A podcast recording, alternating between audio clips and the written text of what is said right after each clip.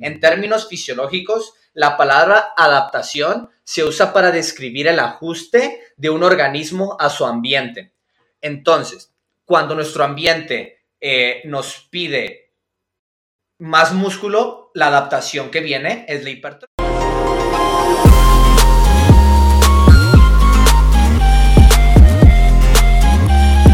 Dos, uno. De vuelta para el podcast de los Mexican Brothers. Estoy de vuelta con nadie más y nada menos que con los nuevos invitados, con el Dago y con el Mario. ¿Cómo están? El Dago y el Mario.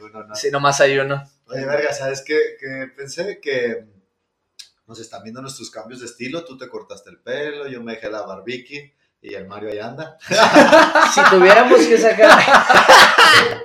Ahí va. Eh, ahí va, va. se la está dejando, se la está dejando. Ese Está corte- en proceso. macetero. Yo le, yo le, yo le llamo look prehispánico. El mismo chiste de la- del capítulo anterior. Es que, Dani, güey, el mismo chiste, ¿Te güey. tiraste la vida? Sí. Sí. yo no me acuerdo, la verdad, yo no Yo me acuerdo. sí, diga, porque iba a decir lo de casco. Y me acuerdo que lo dije la otra ¿te acuerdas? O, o, o.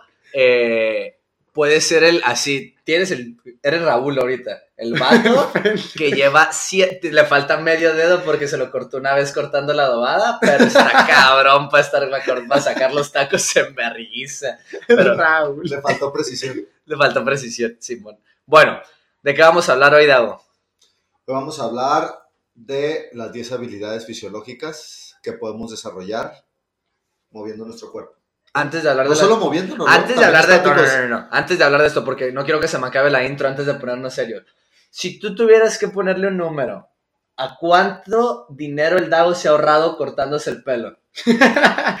Toda su vida, es que no sé. No, no, tú, tú, el. Tú le has cortado. ¿Cuánto le cobrarías por un corte de Primero, pelo? el Mario me corta el pelo. Ajá. Eso hay que dejarlo 10 claro. eurillos, 10 ¿Cuánto? 8 10 eurillos. es de ellos, como de eurillos. los chinos, no es como esos que Sí, te cortan el pelo sí, chino. Ok, 10 eurillos sale. 5 eurillos. ¿Cuánto ahorrado? ¿Cuánto ahorrado con, en cafetería Mario? Ah, No, una pasta, una pasta, una pasta. una pasta. Dame el número, cabrón.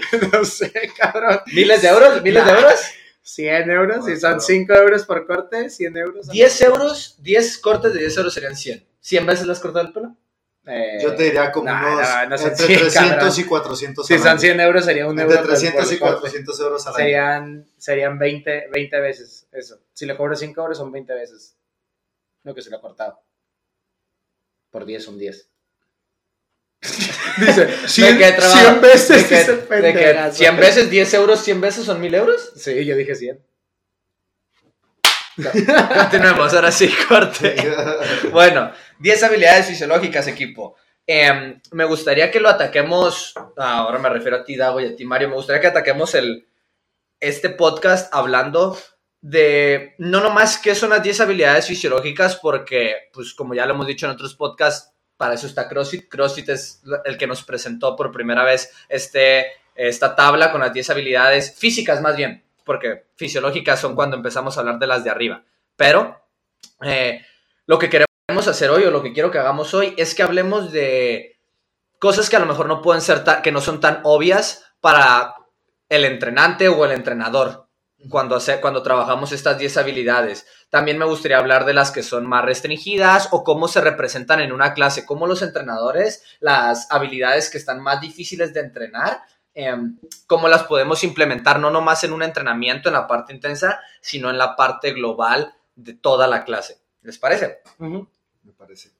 Un detallito. Detalle, eh, ajá, antes de... em, CrossFit, o sea, CrossFit las hizo, yo creo que se puede decir que ellos le hicieron famosas, pero ellos la cogieron de los creadores de los balones medicinales Dynamax. Ellos son los que hicieron estas 10. La cita, la cita va a estar abajo del, porque tienen nombre la- las personas y no, me, no tengo ni idea del nombre porque lo vi justo investigando esto, como que eh, source y había unos nombres y unas bibliografías que ahí estarán en la descripción. Fuente. Fuente, Source. fuente. Source. Bueno, Yeah. entonces, las 10 habilidades físicas son las, las podemos entender como las, las habilidades que podemos mejorar o las adaptaciones que podemos mejorar cuando entrenamos.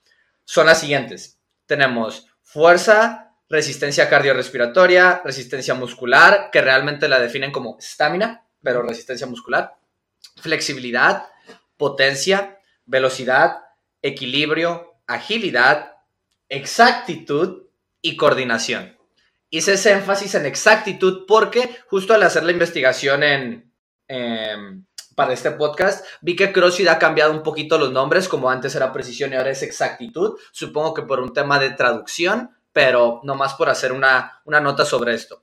Antes de empezar a hablar de las diferentes habilidades, de estas 10 que mencionamos, me gustaría nomás poner una nota donde puede que usemos términos o definiciones que a lo mejor no es lo común o lo que todos comparten. Y solamente para que sepan que va a haber, hay algunas, por ejemplo, decir, las vías metabólicas siempre se están usando en algún punto en cualquier tipo de actividad. Es algo que pues, no es debatible, es algo bien comprobado, es algo que ya lo hemos, que pues está en estudios, pero pues cuando hablamos de la diferencia entre movilidad y flexibilidad, hay un mundo de opiniones allá afuera. Entonces, nomás saber que hay ciertos términos que a lo mejor los descuadran a las personas que están escuchando esto, pero para eso es pues, para el debate y para empezar a hablar.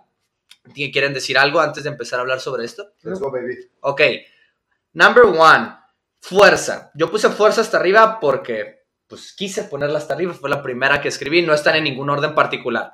Pero estas primeras habilidades son las fisiológicas, los cambios que realmente son visibles, que se puede ver, oh, mira, te adaptaste de esta manera. Entonces, ¿nos puedes decir cuáles son estas cuatro, Dago? Las cuatro habilidades fisiológicas que son visibles cuando cambiamos.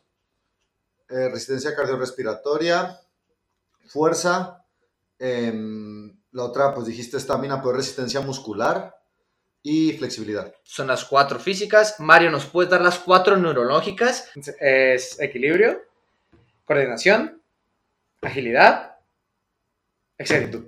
Perfecto. Decir precisión. Difícil dividirlas. Lo más difícil es tanto es no recitarlas seguidas Eso las te iba a 10. decir, a mí decirlas, en- decirlas así como li- librito en orden, eso es lo que a mí se me hace bien duro. Yo creo que es porque las, por la manera en la que las han memorizado. Pero da igual. No, no sé si tú dijiste esto ahorita o dijiste algo un poquito diferente. Yo como lo veo es que las que a mí me tocó decir son cambios orgánicos y las que le tocó a Mario decir son cambios en el sistema nervioso. Neurológicos, ajá. Sí, eh, son, pues a lo que me refiero con el hecho de, son cambios visibles, cuando te pones más fuerte, es, eh, tus, tus células cambiaron en sí, o sea, fue- podemos decir que si es Números, hipertrofia, ¿eh? O sea, pues visible en números, estás más fuerte, cargas más peso. Ajá. Como lo hacía Greg Glassman, la, la separación es entre hardware y software, lo que es por fuera del ordenador, las piezas del ordenador, y luego es el sistema dentro del mismo ordenador ya con esas piezas. Por último, nos quedan dos habilidades, que es potencia y velocidad, y son habilidades combinadas de, de todas, de las, de las de arriba y de las de abajo. Cuando digo esto es porque si ven la lista, que la van a estar viendo aquí, estas de aquí arriba son orgánicas, las que dijo Dago, y estas de aquí abajo son neurológicas. Estas de en medio son la combinación de las de arriba y las de abajo. A lo mejor y mis manos se ven todas descuadradas, ¿no? Como Ah, que no queda bien. Por ahí, por ahí. Pero por ahí, por ahí va a quedar. Entonces, ahora, eh, lo que me gustaría es, vamos a desglosar una por una. Quiero que hablemos cómo se representan estas en el entrenamiento y a lo mejor hacer algunas notas. Eh, les digo, como dijimos al principio, que puede ser que no sean tan evidentes para el oyente. Entonces, primero, fuerza. Cuando hablamos de fuerza, ¿a qué nos referimos, Dago? ¿Qué estamos queriendo mejorar? Nuestra, nuestra habilidad de, o sea, es nuestra habilidad de expresar fuerza en el sentido de una magnitud física. Eh, general- eh, representado en mover una carga externa. ¿Cuánta carga puedes mover? No estamos hablando de cuántas repeticiones puedes hacer con esa carga, sino la magnitud de la carga. Eh, la primera vez que CrossFit dif- ¿Definió? ¿Me- Definió. definió La primera- Definición, definición. Defini- la primera vez que CrossFit definició fuerza, Greg Glassman lo puso como la aplicación productiva de la fuerza. Y uso la palabra fuerza dos veces porque en inglés es the productive application of force y la definición es strength. Entonces, es una pequeña, un pequeño juego de palabras, pero realmente a lo que se refiere es, comúnmente la fuerza se, se define como potencial contractil. Tus fibras musculares, qué tanto potencial tienen de contraerse y ese número es la fuerza que tienes. Y el argumento que CrossFit nos trajo a la mesa es que pues da igual ese potencial si no lo sabes aplicar de una manera productiva. Todo mundo que ha ido a su nivel 1 conoce el ejemplo del Muscle Up, donde pues no cambiamos la fuerza que tiene alguien, simplemente si podemos hacer que esa misma fuerza la aplique de una manera diferente y más efectiva, bajo la definición de CrossFit somos más fuertes. Ahora, un punto interesante aquí es que últimamente me he dado cuenta que creo que tampoco nos sirve descartar la definición antigua de fuerza, de potencial contractil, porque si yo mejoro tu potencial contractil y también mejoro tu manera de aplicar la fuerza, va a ser mejor aún que si me quedo con una de las dos. No nomás quiero la, eh, la aplicación productiva, no nomás quiero el potencial contractil, quiero las dos. Quiero ponerte más con más potencial y también te quiero enseñar esa segunda parte. ¿Qué opinan? Mario, ¿qué opinas? Ya le he preguntado mucho. Eh, de hecho, te iba, te iba a dar el ejemplo del, del muscle de que es súper común el hecho de que primero te den la lección de fuerza y luego después dentro del día o en las prácticas dicen quién nunca ha hecho muscle y luego te explican por qué si estás más fuerte.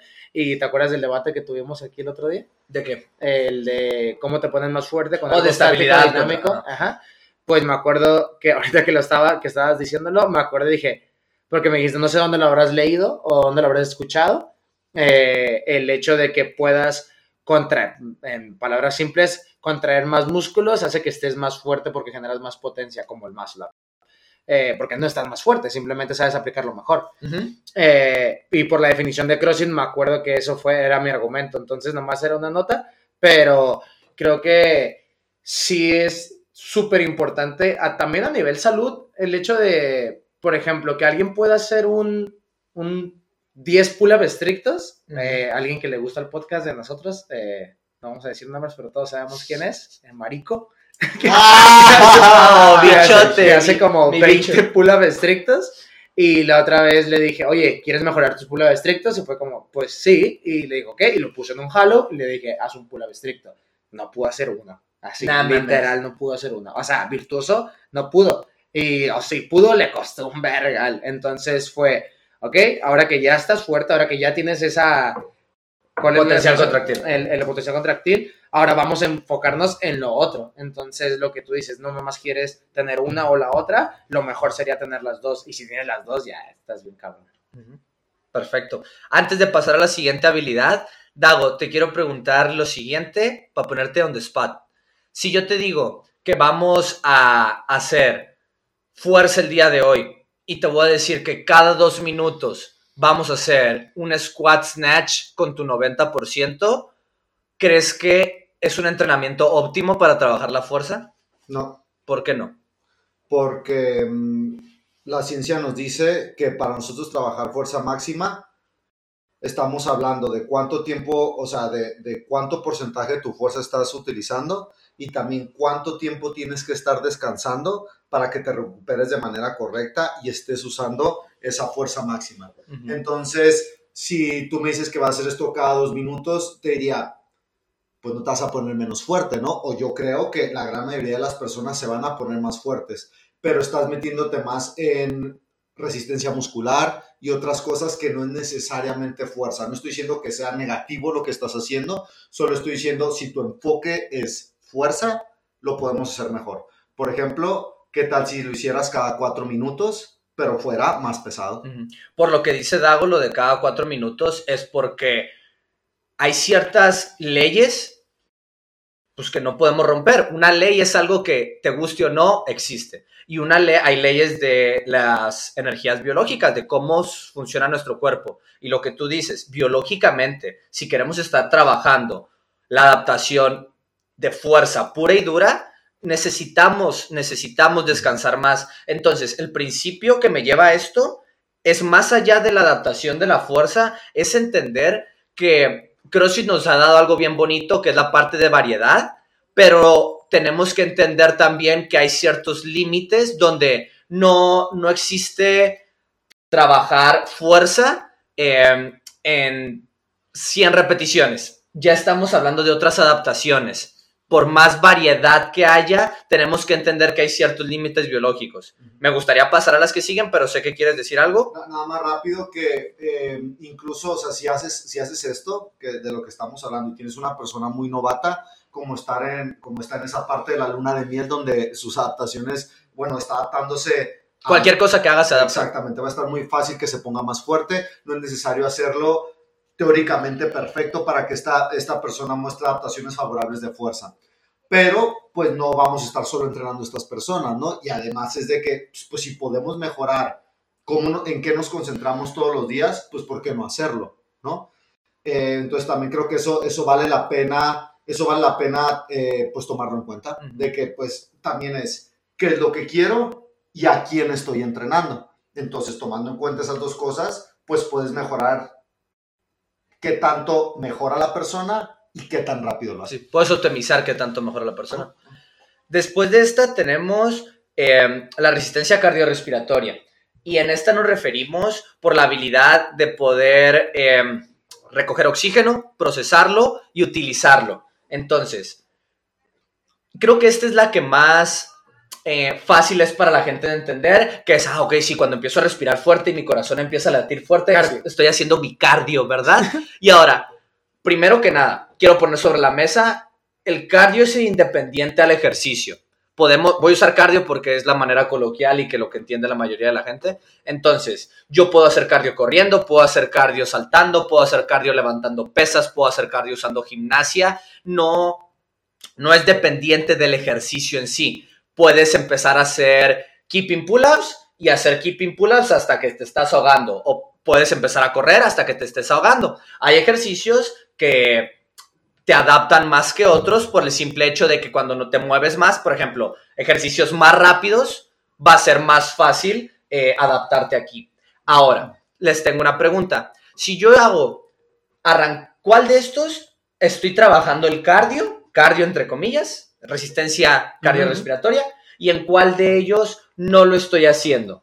Si corro durante, o sea, corro un minuto y descanso un minuto durante 20 minutos, si corro 20 minutos seguidos, si corro 30 segundos, descanso 3 minutos durante 30 minutos, en esos tres entrenamientos, en cuáles sí estoy trabajándolo y en cuáles no lo estoy trabajando. De una manera binaria, sí y no, no hay grises. En todos en todos. Ya, eh, fue rápido en contestar mi Mario. Pero ese es mi, ese es mi punto de brillo para esta parte. Es todos. Nos estamos refiriendo a todas las vías metabólicas. El cardio, esta parte de la resistencia metabólica, tiene que venir desde, desde todo el plano que existe en la biología humana, en la, en la energía biológica. Entonces, tenemos que hacer cardio de largas, larga duración, tenemos que hacer cardio interválico, donde es trabajo, descanso, trabajo, descanso, tenemos que hacerlo en trabajo corto porque es independiente. Si tú trabajas solamente de 20 minutos para arriba, cuando trabajes 10 minutos, te va a pegar un ostión, dirían los españoles, que vas a sentir como que nunca, nunca has estado entrenando tu cardio o tu resistencia metabólica. ¿Tienes algún comentario, Dago? Porque te veo quisquilloso. Sí, creo, no sé, creo, creo, que tengo que aprender más sobre esto porque no, no es tanto que tenga correcciones, sino que tengo preguntas. Por ejemplo, pues dijiste que manejar, o sea, interválicos y tiempos cortos. Pues el último que diste también era interválico. O sea, trabajaba 30 segundos y ¿cuánto descansaba? ¿Cinco minutos? Sí, ajá, 30 segundos. Ajá, son, intervalos donde trabajas menos y descansas más. Ahora, también me estoy preguntando, eh, te digo, no es como que tengo, tengo aquí la, la verdad absoluta, tengo que aprender más sobre esto, pero creo que para resistencia cardiorrespiratoria tu ejemplo 1 y 2 funciona mejor que el 3. Estoy de acuerdo que, tú, que vas a mejorar cómo eh, suministrar oxígeno, tarara, tarara, tarara, haciendo 30 segundos bien agresivos y descansando. Pero es como si me dices, pues hey, si haces un máximo de peso muerto, mejoras tu resistencia cardiorrespiratoria. Creo que a nivel técnico la respuesta es sí, pero sería como lo mismo de la fuerza y resistencia muscular. Justo ese es, lo interesante. Donde digo, pues si quiero mejorar esa adaptación, pues utilizaría más la opción 1, opción 2 que la opción 3, pero Es por el hecho de que la gente o la mayoría de las personas pensamos que la resistencia cardiorrespiratoria no más es al final de las vías metabólicas, cuando realmente nos estamos refiriendo a todo el espectro de las vías metabólicas. Entonces es, ¿quieres llevar al máximo tu vía metabólica de larga duración, pues hacer un RM de hacer cosas cortitas no es lo que te va a dar eso. Sin embargo, en este espectro están todas. Están los cortitos, están los medios y están los largos. Y si partimos de la base que queremos estar lo más en forma posibles, pues queremos hacer las tres, ¿no? Mario, no quiero perder tu pregunta. No, olvídalo. Ok. está bien, está bien. Era de verdad, o sea, era, algunas cosillas sí, similares. o sea, era, me imagino a las tres personas, eh, como el ejemplo de Greg Glassman, donde dice, pues muchos pueden levantar mucho peso, muchos pueden correr mucho, pero si las combinas, pues ahí está el pedo, ¿no? Entonces, en este, me imagino a cómo sería la, la adaptación de alguien que solamente se dedica a, yo me levanto, hago un RM de deadlifts y ya no hago nada más, güey. O sea, no entreno ni siquiera para hacer deadlifts, nomás me levanto, hago mis ¿Y, deadlifts. y- y cuál Y es tu punto está. con eso? Entonces es, pues obviamente eh, la pregunta era que si ese güey iba a desarrollar su resistencia cardiovascular. En el- ese solamente es lo que tiene que hacer. Dices, yo me levanto, hago un puto deadlift y ya no hago nada más en mi día. Ni siquiera practico o hago intervalos para que ese deadlift suba. ¿Sí o no? Ese es mi entrenamiento. Levantarme, hacer un puto deadlift y ya está. Ahora, aquí empezamos a hablar donde el cuerpo se adapta y si deja, si, si ya está adaptado a hacer ese RM de deadlift, va a llegar un punto donde ya no va a generar más adaptaciones. Pero si tú me dices, hago un RM de deadlift y cada vez le voy subiendo más el peso o cada vez voy haciendo más series, cosas que me hagan adaptarme más, sí se seguirá desarrollando. Sí, me refiero como en el, en el caso donde nomás haga eso, nomás trabaje esa vía metabólica, pero o sea, ya sé que es un ejemplo medio pendejo porque pues obviamente van a hacer más cosas. Ahora, ahora sí, si tú nomás trabajas esa vía metabólica, yo le apostaría que si le digo ahorita, ok, corre 10 metros lo más rápido que puedas, nos- sin haber corrido 10 metros lo más rápido que pueda, digo, ay, pues estuvo rápido. O sea, sí ha desarrollado una adaptación en esta vía metabólica sin haber hecho esas carreras cortititititas. A ver, ¿y si le dices que corra mil? Pues es lo que Ah, te estoy claro, diciendo. ajá, sí, claro, ya se ya está no. saliendo a otra parte del espectro de la vía metabólica. Y no, eh, pregunta, ¿eh? Y el hecho de que sean 10 metros no significa que es anaeróbico y entonces no es car- eh, resistencia cardiorrespiratoria porque no estamos hablando de cómo administrar correctamente oxígeno, porque sería trabajo en ausencia de eso. Ya nos estamos cambiando a energía. Cuando es energía, nos estamos cambiando a la resistencia de oxígeno. de estamina. Ajá, entonces, tienen razón, esto tiene que ser eh, específicamente en las vías aeróbicas, cuando estamos, cuando el oxígeno entra en el juego. Digo, yo tengo que aprender más sobre esto, ¿eh? porque mientras están, los escucho hablar, me salen muchas preguntas, no tantas respuestas. Sí, Entonces, pero me pregunto estas cosas, digo, De- Para poder hacer la distinción bien para los oyentes y ve, y esto nos va a hacer aprender, bueno, aprender a nosotros, sí, aprender a nosotros, es una cosa, el metabolismo tiene aeróbico y anaeróbico, con y sin oxígeno. Entonces, cuando hablamos de oxígeno, estamos hablando solamente de aeróbico y sin oxígeno, estamos hablando de anaeróbico, pero anaeróbico y aeróbico siguen siendo parte del metabolismo. Todo entra en metabólico. Todo es sí, claro. Metcon, Sí. pero es diferente. Mm. Entonces, justo me diste la entrada perfecta a la parte de eh, la parte anaeróbica, la parte de estamina o de resistencia muscular, que es nuestra habilidad de procesar y utilizar energía. Y la energía podría ser glucógeno, carbohidratos, puede ser grasas, pues puede venir la energía de diferentes partes, unas más efectivas y eficientes que otras, pero son energía.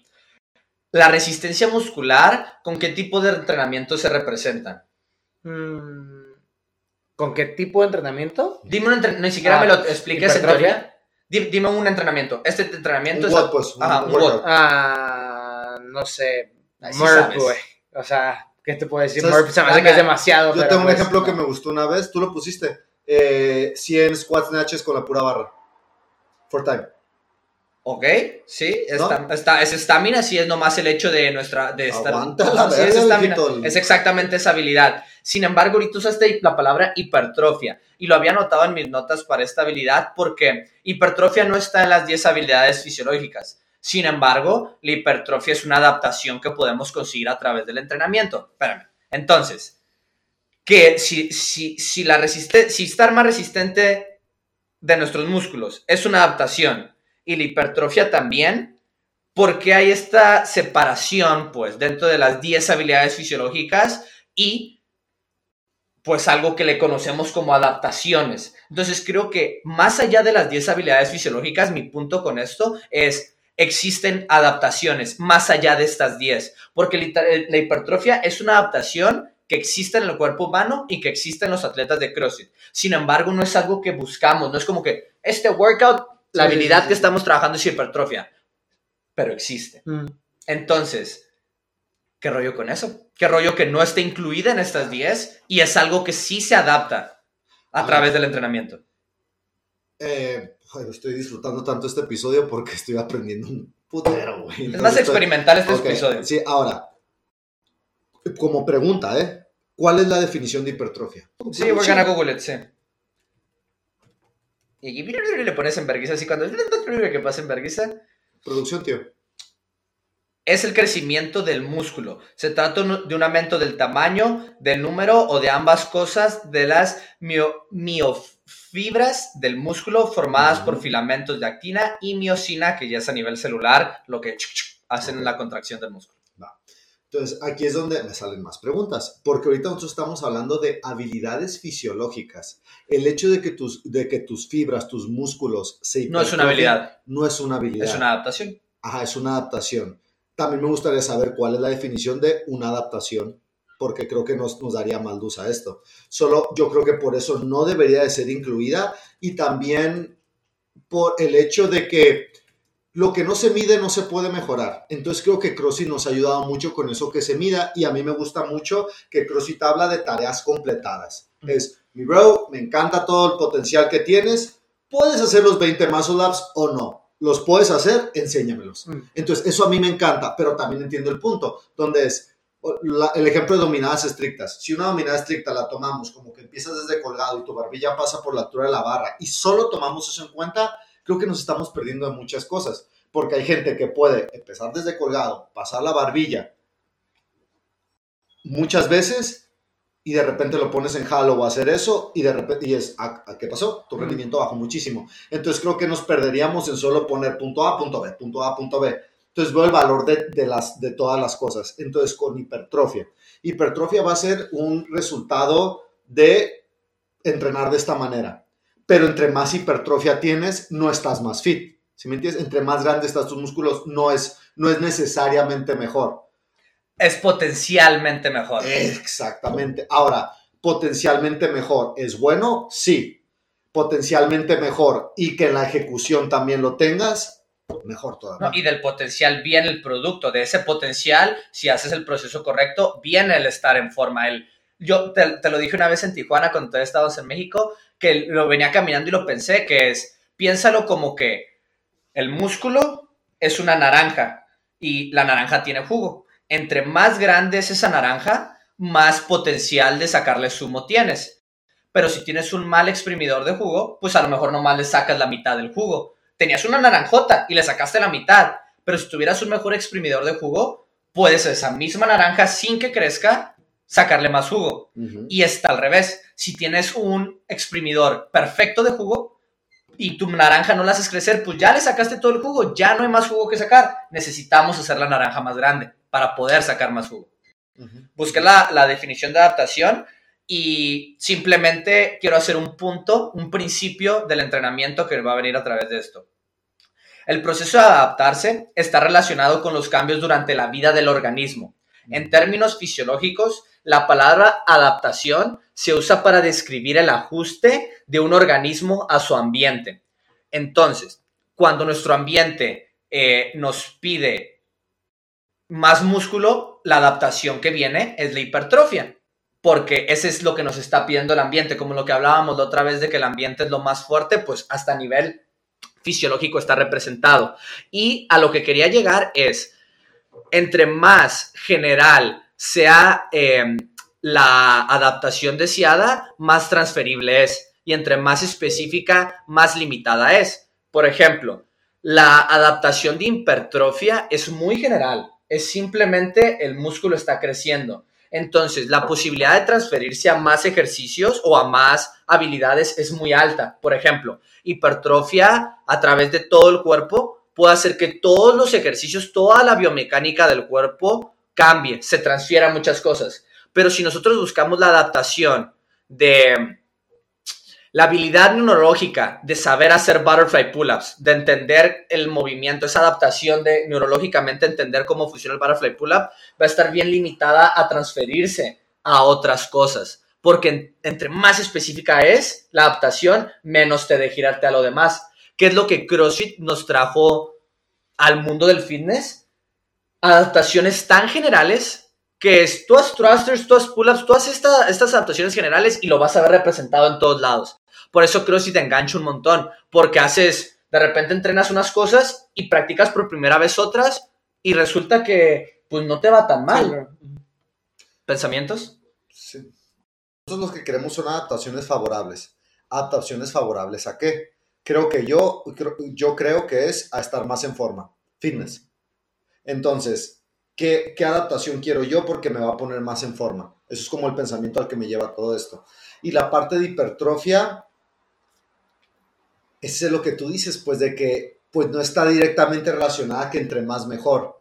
Por ejemplo, con fuerza sí podemos decirlo eso con certeza. Entre más fuerte estés, más fit estás. Entre más eh, preciso seas, más fit estás. Entre más músculo tengas, no necesariamente estás más fit. Porque la diferencia otra vez de potencial a ejecución. Entonces, no sé, o sea, digo, nada más estoy tratando de compartir mis pensamientos porque estoy aprendiendo bien cabrón, güey. ¿Tú crees, ¿Tú crees que si definimos fuerza, escuchen esto, eh, es más, la pregunta del palmario, pero tú también piénsala. ¿Tú crees que si definimos fuerza como potencial contractil, podemos estar demasiado fuertes? Ah, la pregunta es, si la definimos como potencial contractil, ¿qué tanto pudo contraer? O sea, ¿qué tanto la célula puede hacer esto? ¿Puede contraerse? Eh, si lo definimos de esa manera, ¿puedes estar demasiado fuerte? ¿Demasiado fuerte respecto a qué? demasiado en el sentido donde te trae cosas negativas el hecho de estar tan fuerte. Ah, sí. Tu flujo sanguíneo, creo que era el pedo, ¿no? no. no. No sé si está bien, pero yo veo muchas limitaciones de movilidad cuando llegan a cierto ¿Por qué? es que realmente no O sea, el músculo está tan grande que pues ya no se puede mover, viejo, estar así. Ah, ¿eso te refieres? No, o sea, pues es el hecho de que si esto estar más fuerte significa que la célula se puede contraer más y cada vez más y cada vez más y cada pues vez más, más con más. Llega un punto donde es demasiado, eh, o sea, que nos trae cosas malas o cosas que no queremos, adaptaciones que no queremos. Em, y si dices, no tengo idea, pues también está bien. Sí, creo que, o sea, me acuerdo que lo, o sea, en el curso del Birdie lo dijo que los isométricos eran... Eh, Esos son isométricos. Digo, sí, pero era por eso, o sea, lo más estar apretando es isométrico, ¿no? No, la adaptación de que tu célula se pueda apretar más. El hecho de yo decirle, mira, le subimos a tus células, ya se pueden contraer más. Pues no las estás contrayendo. Ah, ok. Que, ¿Cuál, cuál es la capacidad de ¿Negativo? ¿Que se, se, vendría algo negativo? Mm, no sé, la neta. No sé. No sé si hay un punto donde demasiado es, pues, de más, como dice. Sí, no, demasiado significa que nos trae cosas malas. Voy a contestar la pregunta quiero que ustedes, los que están escuchando, pares esto ahorita, piénsalo, porque pues esto es crecimiento, es lo que estás diciendo tú, esto se trata de, de aprender y no se trata, o sea, tenemos, yo creo, es mi opinión personal, que tenemos que olvidar el paradigma de que nomás se trata de ver qué tanta capacidad de trabajo podemos expresar. No, para mí ya no nomás se trata el entrenamiento de ver qué tanta capacidad podemos expresar, porque tiene sentido. Si tú lo único que te importa es qué tanta capacidad de trabajo podemos expresar, no sirve de nada nuestro potencial contractil. Regardless, sin importar eso. Existe algo que se llama la relación de tensión y longitud. Potencial contractil es la relación entre qué tanto se abren y qué tanto se cierran. Si esto está cerrado, si la célula está cerrada ya, no se puede cerrar más. Si la célula está ligeramente abierta, tiene la capacidad de cerrarse si la, ligera está, si la célula está todavía más abierta, tiene la capacidad de cerrarse todavía más, su potencial contractil es todavía más. Llega un punto donde la célula está tan abierta que no se puede contraer tan bien como si estuviera un poquito más cerrada. Esta es la relación entre longitud y tensión. Length tension relationship es lo que, de lo que hablaba el de lo que te acordabas. Entonces, si puedes estar demasiado fuerte. Si hay tanta tensión en tus células que están así pegadas, si yo consigo que mantengas tu tensión a nivel celular y ampliemos la longitud, pero mantienes la tensión, se cierran más fuerte, hay más fuerza de contracción. Entonces, la respuesta real es, a nivel celular sí hay un demasiado. Y ese demasiado es cuando la tensión es tan grande que perdemos la longitud del músculo. Entonces, es como decir a nivel práctico sería como cuando han visto a alguien que tiene tan contraídos sus bíceps que van caminando con el codo ligeramente doblado. ¿Los han visto a esos? ¿Gente algo así? Sí, pero eso es literalmente de que su músculo está tenso, sus fibras están tensas y como cada vez están más tensas, pues están más juntitas, entonces está aquí. Si él quiere estar aquí, tiene que usar estas fibras para alargar estas. Vuelvo a lo mismo, ahora tú dijiste si nuestra definición de fuerza es potencial contractil. Entonces, una definición creo que estaría muy bien que fuera algo que se, que, que se pudiera medir y que se pudiera probar. Entonces tú dijiste, yo creo que no nada más debe ser capacidad de trabajo, yo creo que tampoco cuando hablamos de entrenamiento, si tú solo tomas en cuenta capacidad de trabajo, solo eso, creo que puedes mejorarlo bastante. Pero la capacidad de trabajo... Pues CrossFit dice que es lo que, que, es lo que tenemos que tomar en cuenta. Work capacity across both time and model domains. Ajá. Pero si yo a la hora de ejecutar eso en entrenamiento con una persona solo me preocupo de eso y de, de, su, de, su, capacidad de trabajo y no tomo en cuenta eh, safety, si no tomo en cuenta mechanics, consistency, intensity y otras cosas que también se enseñan en el nivel 1, pues nada más estoy fijándome en esto. Y hay otras cosas que me enseñaron que van a hacer que esto sea mejor para la persona. Ahora, con eso, con ese ejemplo que tú contaste, lo entiendo, o sea, me, me hiciste entender muchas cosas, lo agradezco, pero no me cambia mi opinión, porque sigo, sigo creyendo que si la definición de fuerza es potencial contractil, es, carece mucho comparado con capacidad de trabajo, porque ¿cómo lo vamos a medir? ¿Me entiendes? Y cómo vamos a decir quién es el que, quién es el que está más fuerte. Creo que sigue siendo superior quién puede realizar el trabajo y quién no. Y creo que el ejemplo de ese que tú dijiste no es que le sobre fuerza, es que le falta longitud. Exacto. No, pero es una relación de tensión y de longitud. Por eso, entonces, ah, ¿lo quieres poner más débil o quieres darle más longitud? Quiero que mantenga la misma tensión alargando. Pero si tú nomás te preocupas por fuerza, fuerza es tensión. Fuerza literalmente es tensión. Entonces, si tú sigues preocupándote por simplemente tensar más y tensar más y tensar más, es detrimental para el atleta o para el cliente. Va. Por último, quiero que hablemos de flexibilidad, de la última que nos queda de las, ¿cómo lo habías dicho tú? Tú habías usado las habilidades, las primeras son orgánicas. Eh, porque vamos a estar aquí tres horas si seguimos hablando de todas. Entonces, en el próximo capítulo hablamos de las neurológicas y si vemos que tenemos que hacer un tercer capítulo para hablar como de la combinación, lo hacemos. Hacemos tres. Pero mínimo va a haber una segunda parte de esto. Madre, hacemos tres. Chingue su Volando bajito, Volando bajito. Claro que sí, por gran vía. Bueno, eh, flexibilidad. Ahora, por flexibilidad, ¿qué entendemos? ¿Qué es esta habilidad fisiológica? Rango de movimiento de una articulación. Sí. Mm. Ajá, rango de movimiento a través de una articulación, pero ya saben que no es porque soy fancy con las palabras. Pero bueno, vamos a llevarlo a un terreno más, eh, más práctico porque creo que esta, de las cuatro que hemos mencionado, creo, creo que esta es la menos entendida.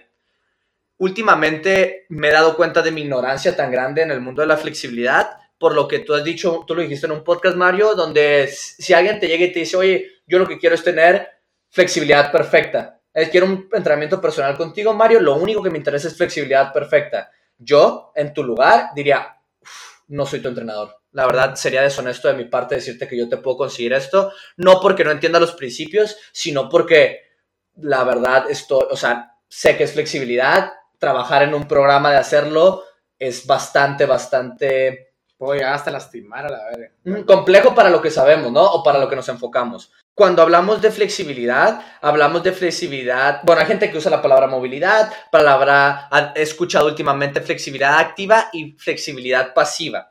Entonces, Mario, la otra vez te lo conté, me gustaría que para no estar hablando yo tanto, cuenta la diferencia entre flexibilidad pasiva y flexibilidad activa. Inténtalo, trata de contármelo como así, a mí me estás contando, ¿cuál es la diferencia? Es que no me acuerdo cuáles eran los ejemplos, pero creo que te estaba hablando de cómo llegar al fondo de un squat y estar activo, me dijiste que eso era flexibilidad activa, ¿no? ¿Sí? ¿Sí? Ah, y flexibilidad inactiva creo que nomás era sin contraer qué tanto se podía llevar tu rango de movimiento a un lugar. Usaste, la, usaste la palabra perfecta, contraer. Ahora, cuando hacemos flexibilidad pasiva sería coge una, un tubo, un tubo de, como el del rack, este, Mm. imagínate al Dago haciendo este, agarras el tubo del rack y mira, Uh. y vas para abajo tu squat. Entonces, podemos Los ver, clientes del lago saben a qué se Sí, refiere. claro, lo pega- un videito pones a... voy a, voy a ver si, si lo encuentro, ese está medio cabrón ese A mí no, a mí me da. No, pues lo voy a hacer, mañana sale esto. Bueno, eh, el squat hasta abajo cogido de un tubo versus un squat sin coger nada. Es la misma flexibilidad, uno estamos pasando de una manera pasiva y otro estamos pasando de una manera activa. Y cuando hablamos de movilidad, es expresar fuerza en esas posiciones. Ejemplo, squat con el tubo, squat en el aire, squat con una barra encima de tu cabeza, con peso. O, o para hacerlo más fácil, un back squat con bastante peso. La movilidad es el hecho de poderte poner ahí as- hasta abajo con ese peso y que el ejercicio, el rango de movimiento sea igual. Ejemplo perfecto, vemos a la señorita, eh, ustedes les voy a decir... María. María, María. María, pero al final les voy a decir quién es porque ustedes lo han visto en el box y van a decir, hoy sí, cierto.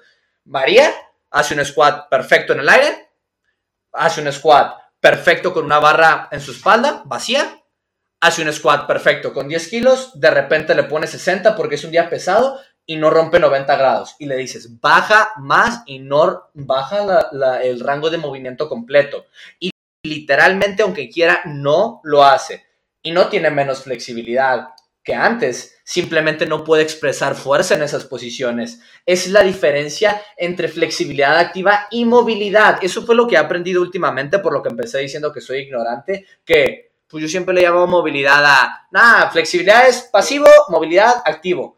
Pero pues al parecer hay un, hay, hay Son varias- tres, son tres. Ajá, son tres y no tenemos idea de cómo, o sea, me refiero como comunidad, ¿eh? como comunidad general de CrossFit, no tenemos idea de cómo desarrollar cada una en el proceso progresivo, mínimo comparado a, quiero que alguien le enseñes un snatch. Sí, claro. Mucha más gente te puede enseñar, no, pues este es el proceso del snatch, empiezas con esto primero, después te vas a esto, pero luego si a alguien le dices, oye, yo no puedo tocarme las puntas de los pies, quiero tocarme las puntas de los pies. ¿Por dónde empezamos? Eh, pues vamos a intentar tocarte las puntas de los pies, ¿no? El- ¿Listo? ¿Eh? Dos costillitas fuera. Dos te las quitas. Entonces, no sé qué pensamientos tienen respecto a el entrenamiento específico de flexibilidad en el mundo del CrossFit, que ha sido, personalmente creo que ha sido bastante restringido a comparación de lo que realmente debería de ser, pero pues hay un mundo que hablar sobre esto. Eh, yo nomás tengo, o sea, más que argumentos, dudas, ¿sabes? Porque también lo que tú dices es, no he estudiado lo suficiente como para darte un argumento que sea válido, eh, pero sí de experiencias. Eh, entonces, el ejemplo que usaste de María, mm, no entendí mucho la diferencia porque lo, única, lo único diferente en todo el ejemplo que diste fue la carga. ¿Sabes? Cuando, por eso, no puede expresar fuerza en esas posiciones, con ciertas cargas. Pero, por ejemplo, tú ve a un alterófilo, ponle la barra vacía o ponle 130 kilos, el snatch se va a ver igual. Ok. Y tiene movilidad en todo el snatch, entonces, porque puede expresar su fuerza en esas... Es que cuando tú me dices, porque la vez que lo hablamos, por eso es la confusión, porque la vez que lo hablamos tú me dijiste, si hay cero peso implicado en esa persona, peso externo, Pasivo. es, eh, sí, es flexibilidad activa, me dijiste, eh, cuando estás contraído. Estando contraído y que no hay nada de, de peso encima. Un air squat, estar en el fondo de un un air squat, me dijiste. O un back squat con una, una pica en la espalda también. Ujú, también. Entonces, si ya le ponemos 20 kilos, ya se convierte en movilidad. Ya dices, ok, ya puedes llegar al fondo de un back squat y estar activo, ok, perfecto, ya tienes la movilidad suficiente. Entonces, tienes, ya, ya estás móvil, sí tienes la movilidad suficiente para hacer un back squat. Pero ahora la única diferencia es, hay diferencia entre movilidad, o sea, deja de ser movilidad cuando ya con 20 kilos puedes, pero con 60 no. Es, es que ahora nos estamos dando cuenta que la movilidad es un espectro. Que no nomás es, ¿estás o no estás móvil? Es, está, tienes movilidad con 20 kilos, pero no tienes movilidad con 100 Entonces, kilos. Ahí no implica nada que ver la fuerza, o sea, no tiene nada que ver con la fuerza.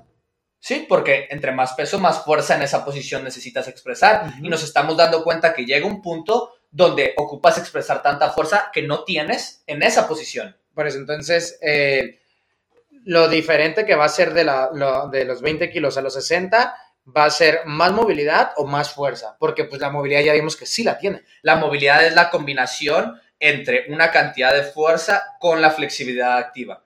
Entonces, si tú quieres hacer un squat con 40 Ok, pero vamos, a, kilos, vamos a parar ahí. Nomás quiero preguntarte eso. Entonces, Es si que con te quiero 20, explicar sí, la ya- ya diferencia. voy, voy. En- entonces, con 20 y con 60, pues hay una diferencia ahí. Entonces, puedes decir que es lo mismo decir que no tienes la movilidad suficiente con 60 kilos que decir no tienes la fuerza suficiente con 60 kilos. Ajá, Por lo que me estás diciendo, es lo mismo entonces. lo, lo único que cambia es la cantidad de fuerza que tienes que expresar en esa posición. Exactamente. Es como, les doy un ejemplo perfecto. Yo he visto a mucha gente que puede hacer un, puede hacer esto, o sea, puede levantar sus brazos encima de su cabeza y se ve que no tiene problemas aquí, movilidad pasiva. Después le dice, bueno, no, perdón, sería poner sus manos en un cajón, empujar hacia abajo, ah, ok, tiene la movilidad pasiva. Después coge una pica, le hace hacia atrás, tiene flexibilidad activa. Después lo pones en pino y, y está así, no tiene la movilidad para estar ahí, no puede expresar la fuerza suficiente para tener la misma posición porque le estás cargando todo su cuerpo encima. ¿Pueden ver las tres imágenes en su cabeza? O sea, nomás, realmente, si te soy bien honesto, mm, no sé si he visto a alguien que no pueda estar en un buen handstand con una pica, poniéndose en una buena posición de pica, que implica fuerza, lo que te digo. O sea, Es que pura fuerza también no es movilidad. Tiene que ser la combinación específica de flexibilidad activa más la fuerza. Tiene que estar implicada la flexibilidad activa, si no ya deja de ser movilidad. Chicos, en el siguiente capítulo pues continuaremos con lo que estamos hablando ahorita. Eh, creo que también, creo que me gusta el formato, o sea, sé que a lo mejor no es el favorito para todos, pero sí me gusta el formato debate, discusión, slash preguntas, donde como que terminamos con más preguntas que con respuestas. Mm.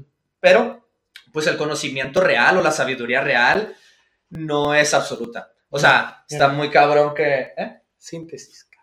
Ah, tesis, antítesis, síntesis. Se acabó. Y va para arriba. Ay, mero.